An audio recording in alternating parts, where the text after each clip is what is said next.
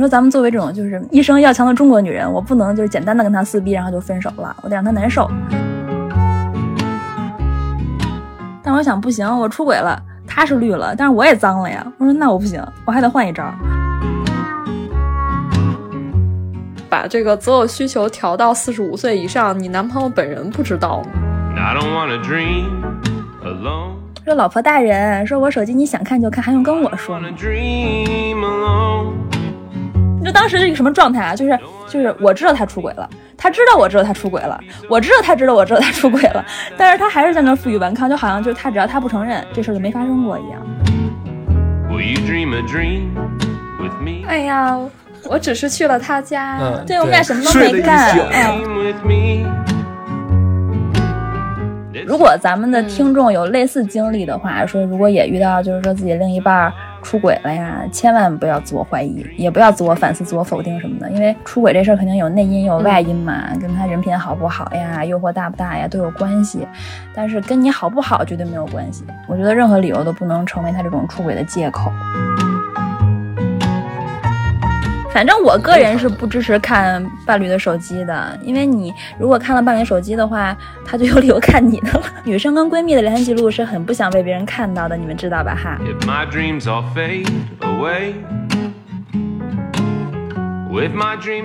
Hello，大家好，欢迎收听安全出口，这里是三楼胡聊会议室，我是毛毛，我是老段，宇哥，发发。然后我们今天还有，哎，对，大家听到一个，大家听到一个新的声音，我们还有一个新的嘉宾，新的声音，嗯，他叫发发，然后是我的一个好朋友，呃，发发可以先介绍一下自己，就是简单介绍一下自己，就是我是一个有智慧的美女，你们俩真是姐妹，搞笑美女跟智慧美女，怎么太简单了是吧？你你俩一个加的是 那个，你们俩真是姐妹，对，一个加的敏捷，一个加的智慧是吗？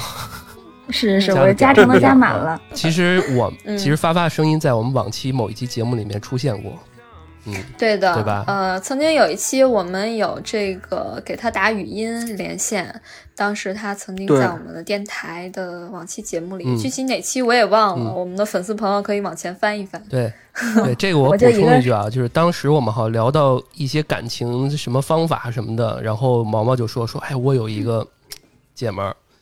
在这方面特别有见地，是吧？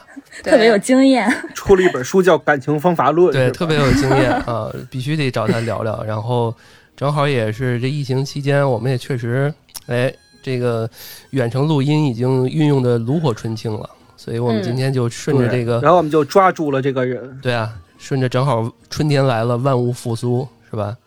然后爱情导师就又出现了。在我眼里，发发是一个恋爱小天才，都不能说平平无奇，就没有没有完全没有技巧，就纯粹就是靠美貌。那那那跟毛毛不一样，毛毛靠靠搞笑是吧？我这时候不应该有一波吹捧，然后说嗯就是特别美。嗯，是特别美，也没把那个欢迎欢迎发发，对，欢迎欢迎欢迎。嗯，特别美也没有把这摄像头打开，然后我们一一一一睹这个是吧？美颜，盛世美颜。不，我我怕太美了，然后你你没有话可说，然后就让你就是太紧张了。哦，对，行，得慢慢来啊。感觉大家我们欣赏就可以了。我们 嗯，好好好，行，铺垫了这么多，今天我们邀请发发过来呢，也是得有一个特别厉害的话题。我们今天过来讨论讨论，特别热议的，一直以来他没有说阶段性的热点，他一直是感情中一个特别热议的一个话题，就是出轨。对，出轨那也可以叫劈腿，对吧？如果是嗯没有确定这个婚姻关系，这种一般叫劈腿。好，是那我们就怎么叫都可以。有请发告诉我们怎么出轨。怎么说？那那不不要这么 话吗？我是这么想啊，因为好不容易这样是大师是吗？那。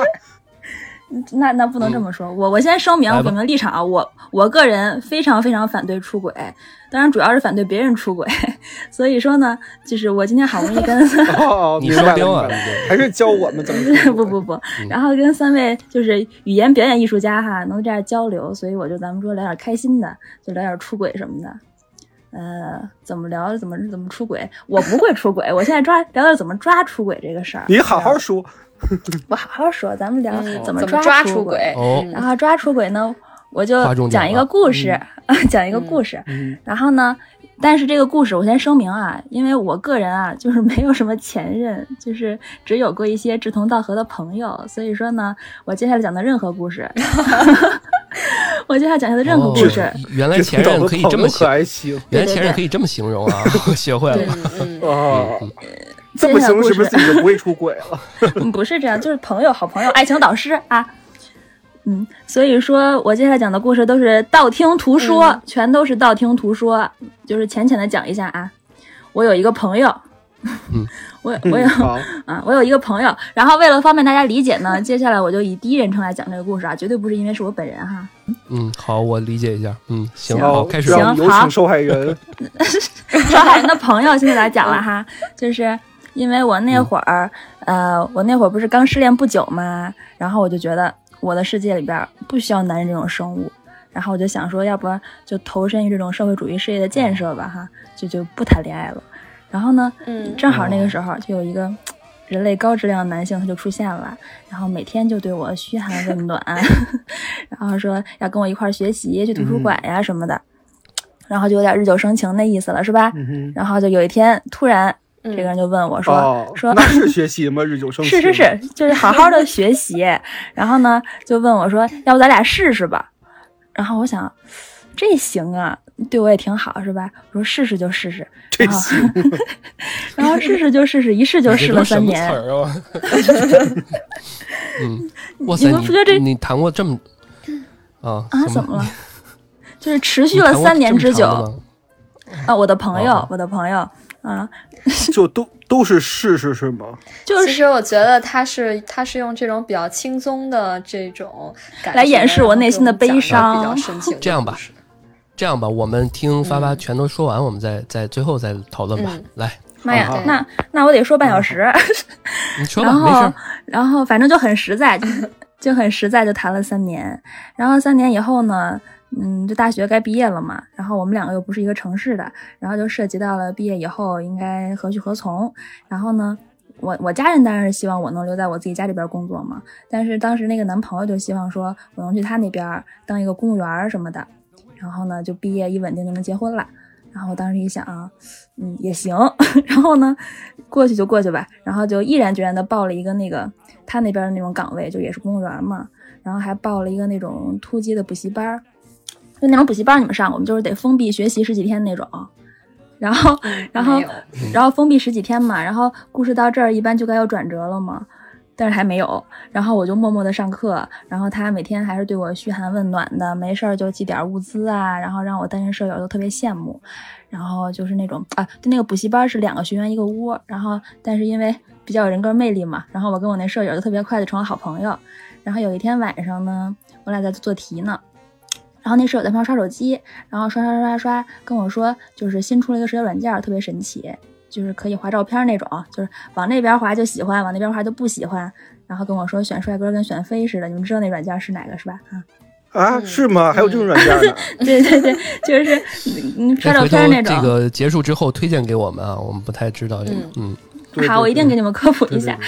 然后按照正常剧情来说，这会儿该发生什么了？该刷到我男朋友了，对吧？但是也没刷到我男朋友。然后呢，因为当时我脑回路特别清奇，我当时就说刷男的有啥劲呀？我说咱们看看附近的美女吧，有没有好看的女孩？然后他就跟我说，说他那个嗯是一个女号，只能看男生，看不了女的。我说那咋办呢？我说要不我注册一个吧。然后就我就把我手机号给输入了，就输入之后不就注册吗？然后验证码都已经过来了。然后我突然灵光乍你注册了一个男的，对，就是那验证码过来之后，我就突然灵光乍现，我想不行啊，我说我以后得当公务员呢，公务员这么正经的职业不能注册交友软件。然后呢，我就拿我当时的男朋友手机号注册了，然后呢，把手机号输入了之后，这发现已经注册过了。对，就神奇的事发生，他没有让我输验证码，他让我输密码，这说明就是他已经是尊贵的会员了。哦，然后我当时就，哦，嗯，然后但是但是我当时愣了一下，我也没多想，我想没准他也是出于那种就是猎奇心理什么的，然后下载过，然后我就我想那我就看看吧，然后我就输入他平常总用的密码，因为他平常就是一个特别那种好好先生的一个人，就是所有人都觉得他是一个妻管严，然后又听我话，钱又交给我，然后手机电脑什么都随便看，然后所以呢，就是可能我虽然知道他密码，嗯但我从来都没查过他，所以他也没对我设防什么的。然后密码也没改过，然后我一下就登录上那软件了。嗯登录完了不要紧，太狠了，那上边就是那个软件上所有的聊天记录都能同步，就等于他几乎都在云端，我就能、哦我就能看见他跟几十上百个女生在那聊天儿。你知道那种感觉吗？就是怎么形容呢？上我当时直接 就直接怀疑人生了，就是几十上百个，全是美女，头皮发麻的感觉是不是？就真整个头皮发麻。还都是最他们是近聊的不是都是说哥哥昨天怎么样？对哎，是吗？就是我也想问，就是是不是都是最近聊的？你要说跟你之前那也没事儿，对吧？那软件是新出的，然后我们俩好三年了，那你说这个 能多值钱呀？然后哦那就是跟你之后还了，还是最近的。对呀，然后然后我当时就说，我就一个点开，就是你好，都聊的聊的昨天的事儿。对你好，今天吃了吗？么就是说你你啊，就是你多大呀？什么的，是吧？嗯 那那没那不能这么多说。大可还行？嗯，你多大呀？在哪儿啊？八厘米，是 C 啊，就是怎么怎么样的，反正然后我当时一个个看那个记录吧，我也想看是聊什么内容嘛。然后，但是我当时第一反应就说是不是搞错了，嗯就是我感觉会不会不是他，因为聊太多了。然后我就想说，可能是他哥们儿注册或怎么样，给他找借口嘛。然后我就退出看他那个个人资料，然后我看结果。那就是他，因为那照片上面那个没有脸嘛，但是那个我不知道为什么没有脸还有那么人喜欢他，这上面就就那种，然后我上面那衣服都是我买的，你知道吗？然后我想完了，这就是他，我说那怎么办呀？然后呢，我说我看看聊天记录吧，就贼震惊。就，但是他内容说实话没有什么太深入的内容，就是因为他们一旦聊到深入了，他们就就是转微信了，就加微信了，所以就也没什么内容。哦嗯，然后然后我就一直在看，那下在看一步是不是就要研究一下他的微信了？那不是啊，咱异地也登录不了那微信呀，我当时被封闭着呢。然后我当时就我就开始犯琢磨，然后当时我那个舍友就看我半天不说话，然后就问我你没事儿吧？就问我，然后然后我说啊没事儿没事儿，我切对我说我能有什么事儿啊？然后我说我说那个我好像啥也没说，然后我就说我就继续看吧，然后我当时就对他默默点点头，我也不知道我点什么头呢，然后我就接着看，就就就就觉得你要说伤心吧，好像更多的好像是那种震惊，就是不可思议，就甚至还有点猎奇的感觉，就感觉就凭他怎么可能呢？然后我就看看看，思考，就静坐，我觉得我就不行，不能这样。你说咱们作为这种就是 一生要强的中国女人，我不能就是简单的跟他撕逼，然后就分手了，我得让他难受。然后我就想，我怎么犯坏呢？我就开始琢磨。然后当时补习班上有一个男孩，就是知道我有男朋友，但是还跟我说喜欢我，然后就想跟我好呀什么的。然后我就想，要不我也出个轨，我也恶心一下我男朋友。你就同意了？哎不不不，我打断一下，不是你啊应该直接用他的号跟那女生跟那些女生聊啊。你说那个我其实喜欢男的，不，咱那咱们不是按这样就兵不动，暴露了吗？对呀、你不能暴露自己，你得放长线钓大鱼、哦哦啊。然后就是你说的话，其实，在你男朋友那边也能同步是吧？当然了，那是肯定的。哦，你你没事儿吧？啊，说明然后说明发发还是挺理智的。对，我就开始开始就行坏对啊，就犯坏嘛，想招嘛，怎么说能恶心着他？然后我就想，我就说要不我也出轨，但我想不行，我出轨了，他是绿了，但是我也脏了呀。我说那我不行，我还得换一招。然后我就想我怎么办呢？我当时跟我当时另外一个好朋友就开始布阵，我们俩就拿他手机号也注册了这个社交软件，然后 然后征求了另外一个特别好看的一个朋友同意，然后就借用了他的身份伪造了一个人设，就是一个新的账号。但是问题就来了，那个嗯软件就是只能靠划照片加好友，不能搜索账号什么的，不能不能那样添加。所以我们就想，那怎么能嗯加上呢？就开始研究这系统漏洞，因为当时也不是说离特别近那种。然后呢，我们就把这个我这好朋友的账号，还有我男朋友账号，这个择偶需求都调到了四十五岁以上，然后距离不限制，因为这个软件 可以啊！对呀，我们想着肯定没有什么中年人玩吧，没想到，有你男朋友说，然后一下就我不我加上了，不努力了，加一别的有钱的，然后就加上了努力了。我加一大加一加一阿姨，对对哇哎，我就我就有一个问题，就是啊把这个择偶需求调到四十五岁以上，你男朋友本人不知道吗？前男友本人不他当时不会，因为当时就很快调完之后一搜到，然后加上好友，然后就再调回去嘛，就是技术操作来着我跟。你说这个哦很快，这功能嗯隐藏的挺那什么的，它一般就设置一次，它就不会再去设置了。它不会是你怎么知道的呢？就我估计嘛，就是做产品的嘛，就是 一般人就不再会再去看它这个对对对对吧？就是说是你不设置，偶尔还能滑到四十五岁以上的阿姨呢。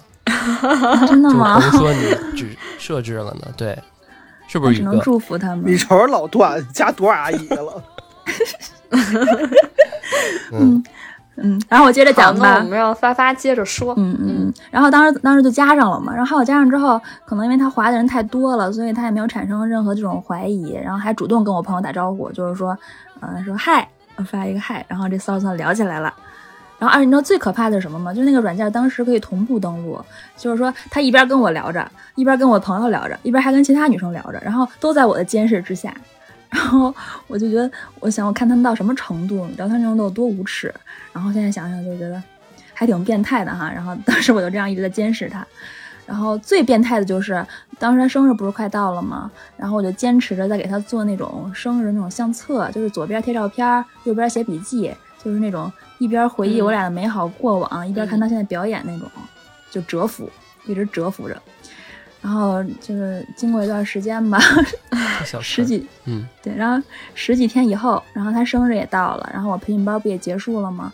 我就把那本相册送他了，然后最后一页就写上什么啊，过去很快乐呀，然后但是这种美好的生活结束了呀，什么什么什么的，他就懵了嘛，他一脸懵嘛，然后就问我怎么回事，我就跟他说。就是说什么什么什么情况，但是我没有说是我去监视他或怎么样的，因为我虽然受害者，但是我也不想让觉得我特别心机、特别可怕那种。然后我就说说啊，那个女孩 那怎么怎么加上的我，然后跟我说实话，然后我就扮扮演了一个特别完美的那种受害者的形象，就站在那种道德制高点上就指责他，你知道吗？就我感觉我这辈子都没这么有理过，我就指责他，然后他就各种挽留嘛，然后然后挽留痛哭流涕，跪地求饶。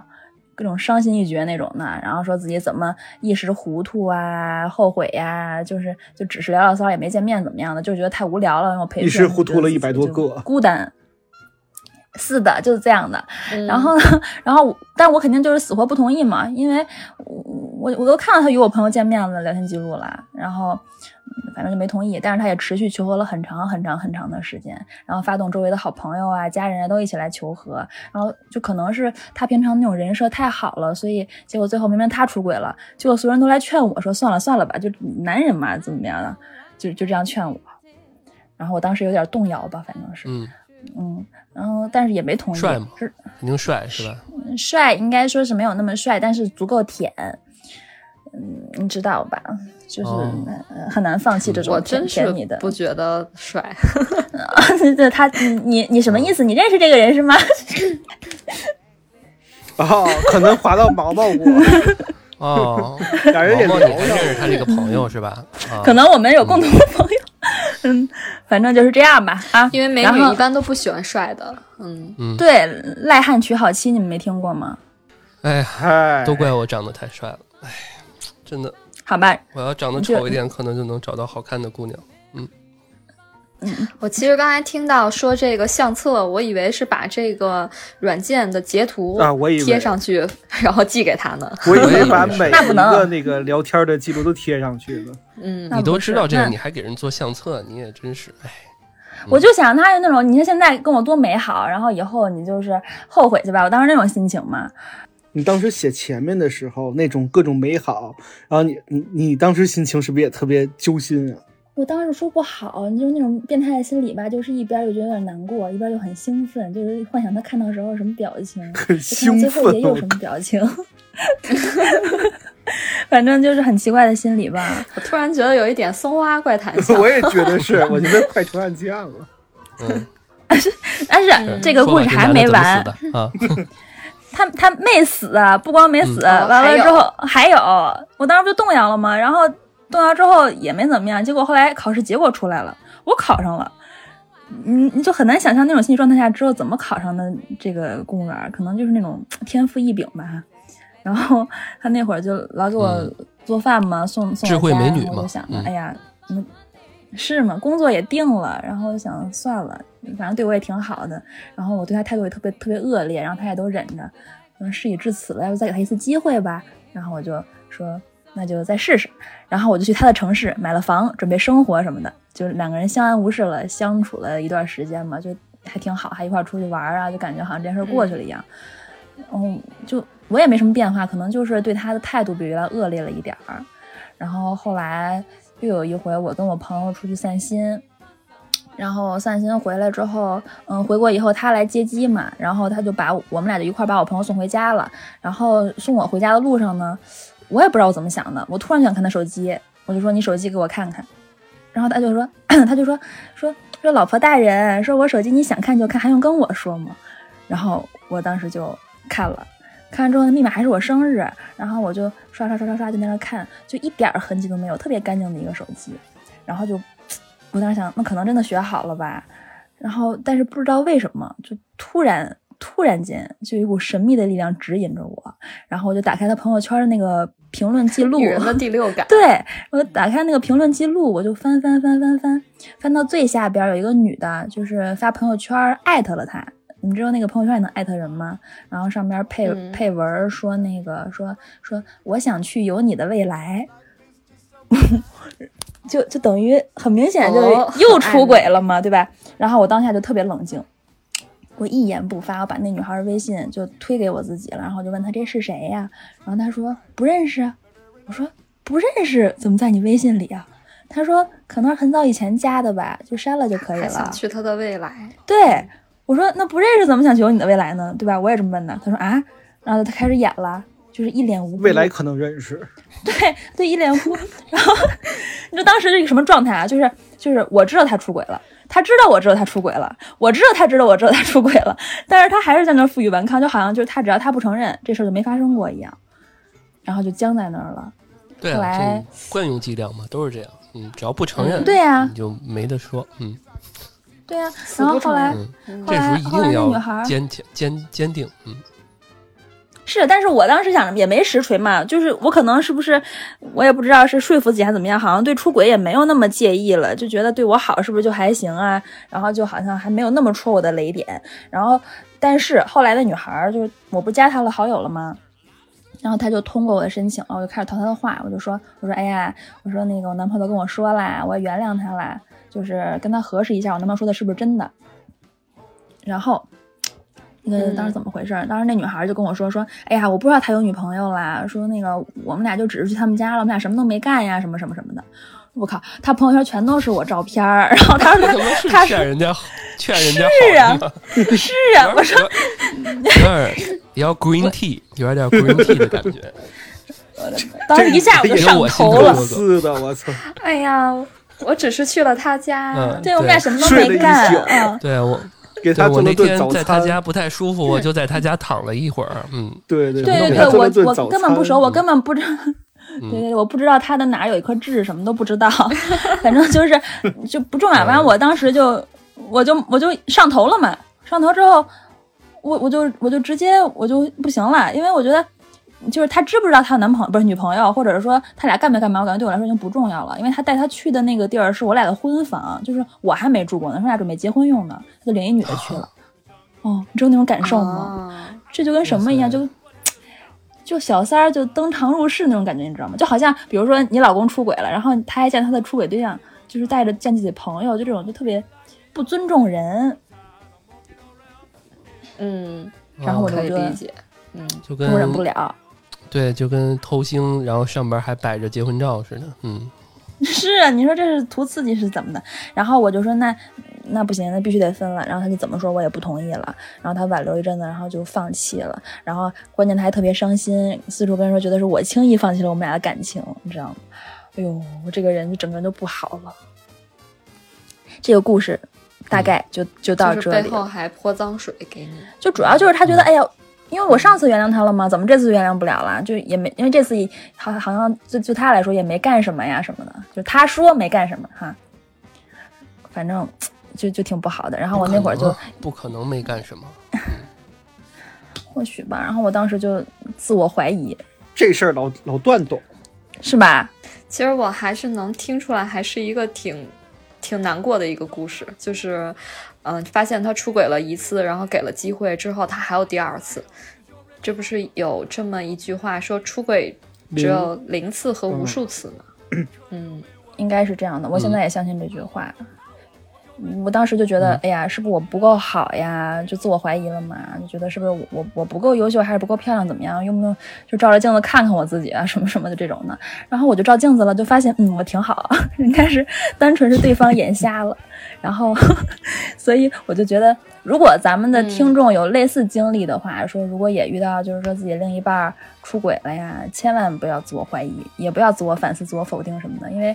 出轨这事儿肯定有内因有外因嘛，跟他人品好不好呀，诱惑大不大呀都有关系，但是跟你好不好绝对没有关系。我觉得任何理由都不能成为他这种出轨的借口。嗯，同意。这个说的很好。嗯，然后我发现，呃，发发好像其实还突然就老有那样的直觉，想看一下他的手机，然后就发现了什么，然后突然就想到了要看朋友圈的评论。就是这些，这些你都是怎么做到的？这不就是命运的安排吗？就是缘分，就是老天爷帮我一把，就是纯是，我真的是纯靠感觉发现这一切所有的事儿的。嗯嗯，所以有可能就是那一次在那个叫什么宿舍里面，一次用那个左滑右滑软件的一次不信，嗯，开始发现了一些端倪，到最后的一些不信任了。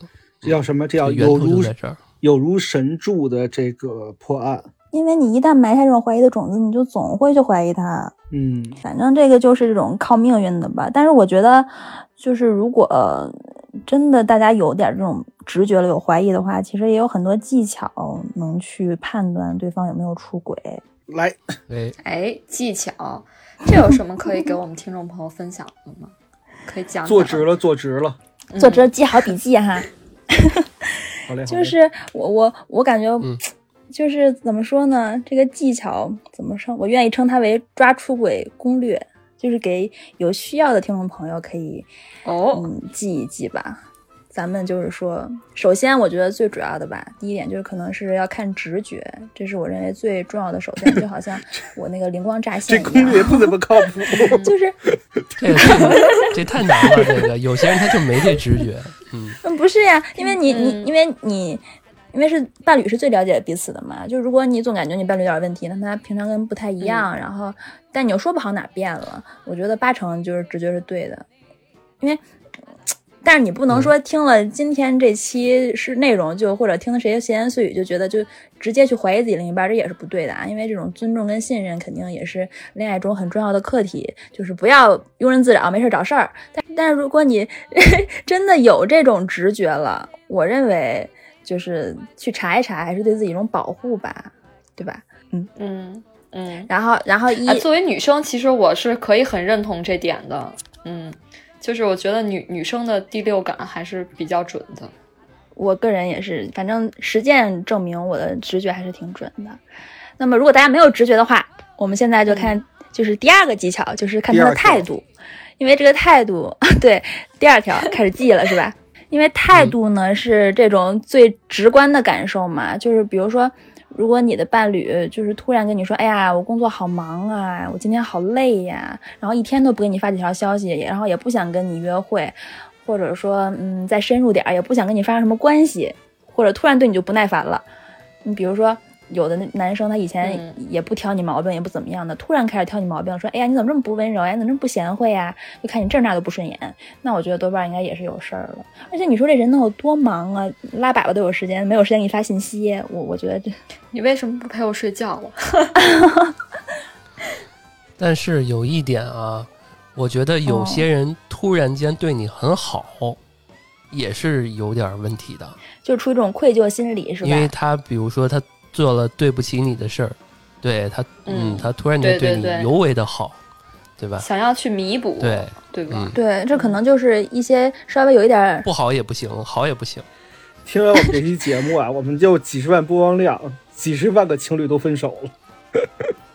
嗯，咱们已经说免责声明了。反正就是，但是像那种就是突然对你好的，就是可能稍微有点良心的男人啊，他基本上出轨的概率也不会特别大。但是我还是有那么一个问题，就是，嗯，有真的有那种人的手机和他的一些沟通是经得起考验的吗？这特别像西班牙有一个电影，这些事儿你要必一看就必有问题。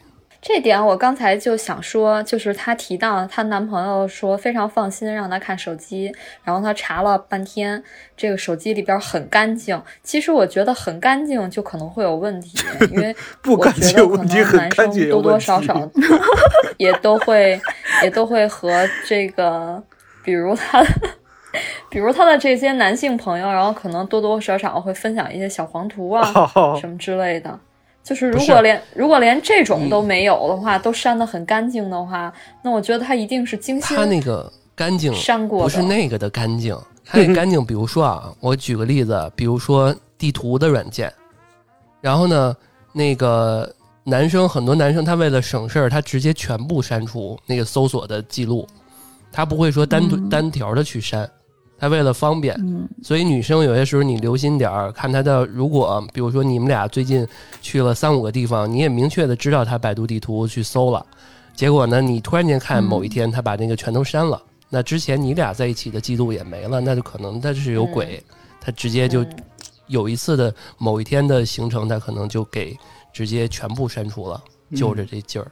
嗯，因为我刚说的也是有一些女生可能会对他。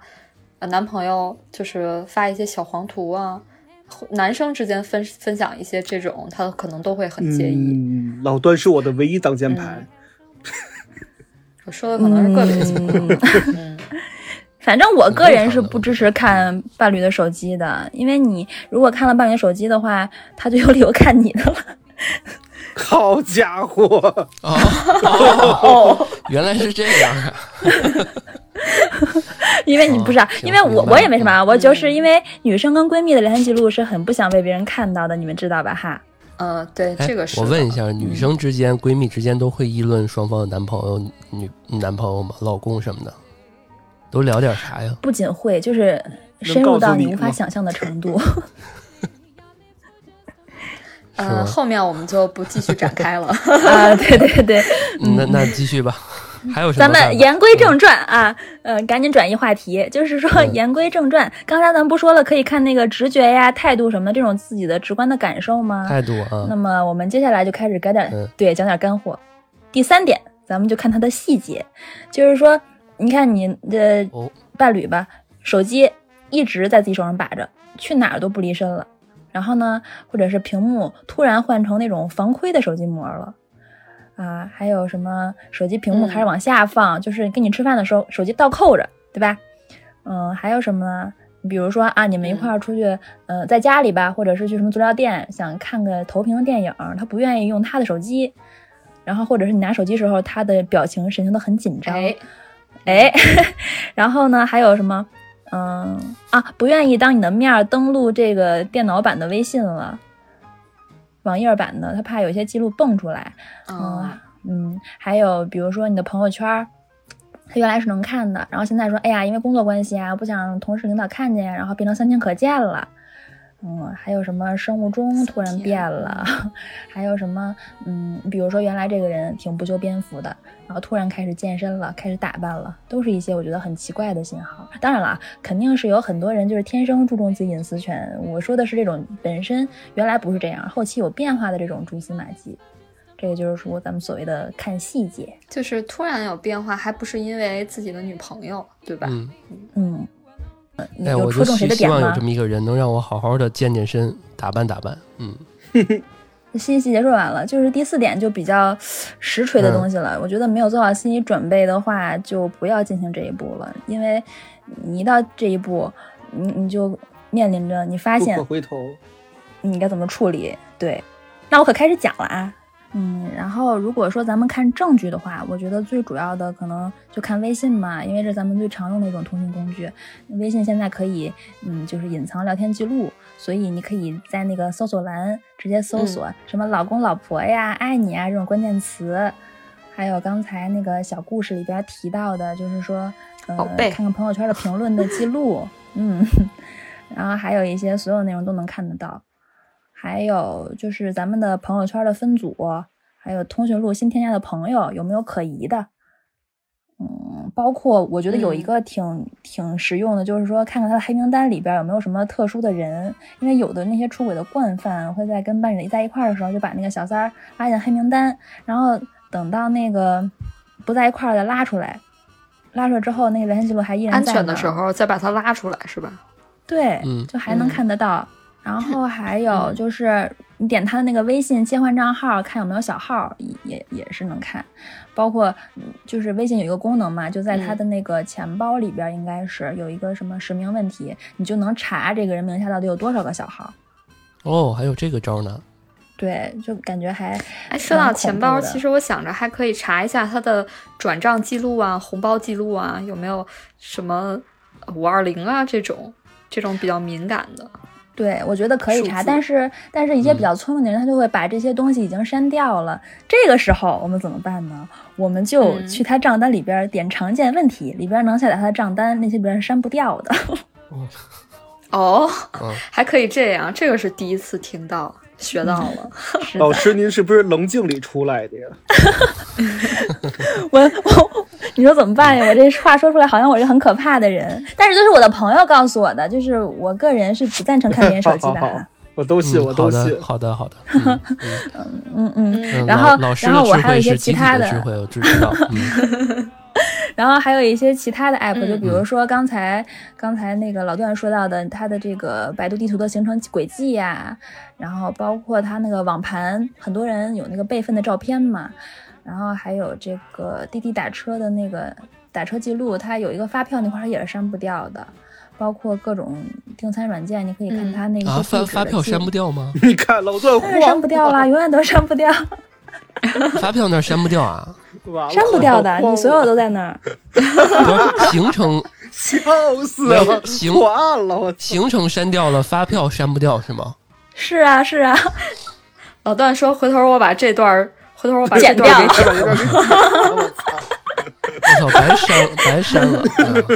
嗯哎呀，全部剪掉。嗯，嗯，行吧我。接着输出啊，然后还有什么、那个，你叹什么气呀、外卖是吧？然后还有外卖，对外卖的地址。嗯包括你的那个淘宝一些购买记录，因为你手机端可以删，但是如果你登他嗯电脑端的话，回收站里边还能看得到。而且收货地址也还会有，对吧？嗯嗯，那个那个倒是可以删，哦但是很多男生他会忘了删。而还有一个，我原来听说，但我没有试过啊，就是你在那个订餐的那个上面输入一个一，它后面会出现一串手机号，它删了之后那个记忆也还在，你可以在上面看有没有一些可疑的手机号。那在订餐的哪儿搜一？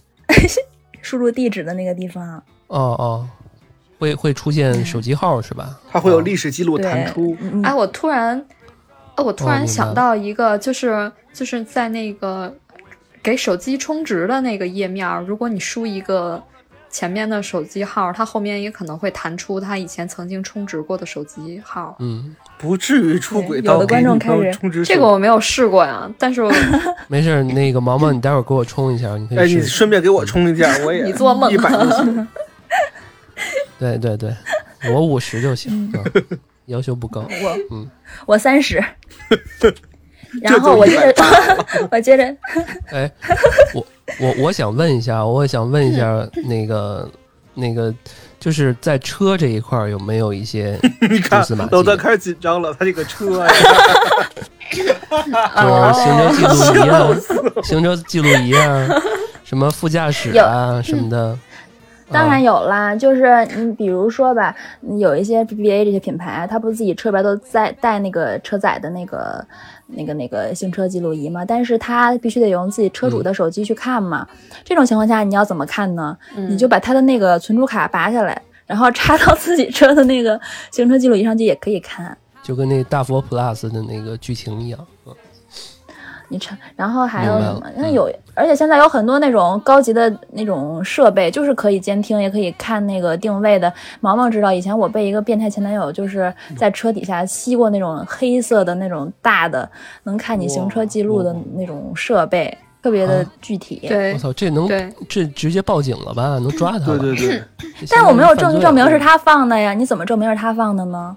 质问。我质问他，嗯，是啊，这个也可以不是他本人放的，是他叫别人放的，所以当时就确实哦，指纹啊，没有实锤的这个 戴着。手套放的。嗯戴着手套可多。我就不为难警察叔叔了。反正就是有很多，你要这种东西，哎，很很可怕的。又又松花怪谈像了，对对对，嗯，我接着说吧，好吧。然后除了一个淘宝的那个记录以外，就是王者荣耀这种游戏的亲密度，包括什么抖音点分享之后，嗯，谁在前边出现，嗯，他那个人就跟他可能有关系。另外还有一种就是用华为手机的男人，华为手机是有双系统的，就很有可能，嗯，很有可能他手机很干净，但是进了那个系统之后，就是不一样的场景。老魏，啊。嗯，我男朋友用的也是华为，那那祝福你吧，只能说是安利华为。先查查吧，嗯嗯，祝福你。别录音了，后院都失火了。哎呀，反正刚才就是输出的内容就都贼有压迫感，我感觉反正就是一些不光彩的方法论吧，估计。有的听众开始记笔记，有的就反手就给举报了，就怕别人听见；有的反手赶紧按照一条一条开始清理了。嗯，反正就是从我个人的经历来看吧，如果你就是本身特别信任你的伴侣啊，或者说，嗯，就是你挺神经大条的，你不介意出轨，或者说，嗯，就算你发现他出轨了，你也不可能会放弃这段关系的话，我就建议你干脆就不要去查了，因为因为你一旦查了。你查不出来，你就浑身难受；你要查出来了，你就更难受。反正怎么着就都不是那么回事儿。反正就是看个人需求。必须和。就是你在查之前，一定要想好，到底是不是真的要放弃这段关系。对，看你想主要是放弃放下自己。嗯嗯，对，嗯，因为你你要把对方当怎么说呢？当块宝，当个人民币一样的，那你掉马桶里边了，你你捡起来，你冲冲洗洗晾晾，你还接着用。但是如果你要是把它当个什么蛋糕啊这种食物，那你掉马桶里边，你肯定得冲下去了，你还想办法把把马桶给刷干净。所以，我个人反正我建议，如果是发现对方出轨了，你就别原谅了，因为他表面上可能感恩戴德的，但是他大概率就不会认为说，哎，你好伟大呀，我要好好对你，而是说摸清了你的底线，就是他就改不了了。而且最主要、最主要、最主要的是，如果你不先下手为强的话，你很有可能你就被绿了之后还要被甩，就是难受就超级加倍。是的，是的。所以我说，嗯，要想好抓出轨之前，要想好到底是不是要这段关系，要想好你的目的是什么。比如说，如果呃你希希望拿到证据，然后想要去挽回一些你的财产损失啊，或者之类的。呃，然后我觉得你可以去这样做，去掌握一些证据。如果你觉得没有什么损失，大不了就是及时把你的感情的损失止止损，对那你就完全可以不需要，直接跟这个人分手就好了。嗯，毛毛老师说的非常对。啊，好呀，那我们这期节目呢就分享到这里。那感谢我们的智慧美女发发来做客我们这期节目，呃，也期望她以后呢。多多的来参加我们的胡聊会议室，然后和我们聊一些更多有趣的话题。呃，那这里是三楼胡聊会议室，呃，感谢大家收听，我是毛毛，我是老段，宇哥，拜拜，好，我们下期再见，我们下期再见，拜拜，拜拜。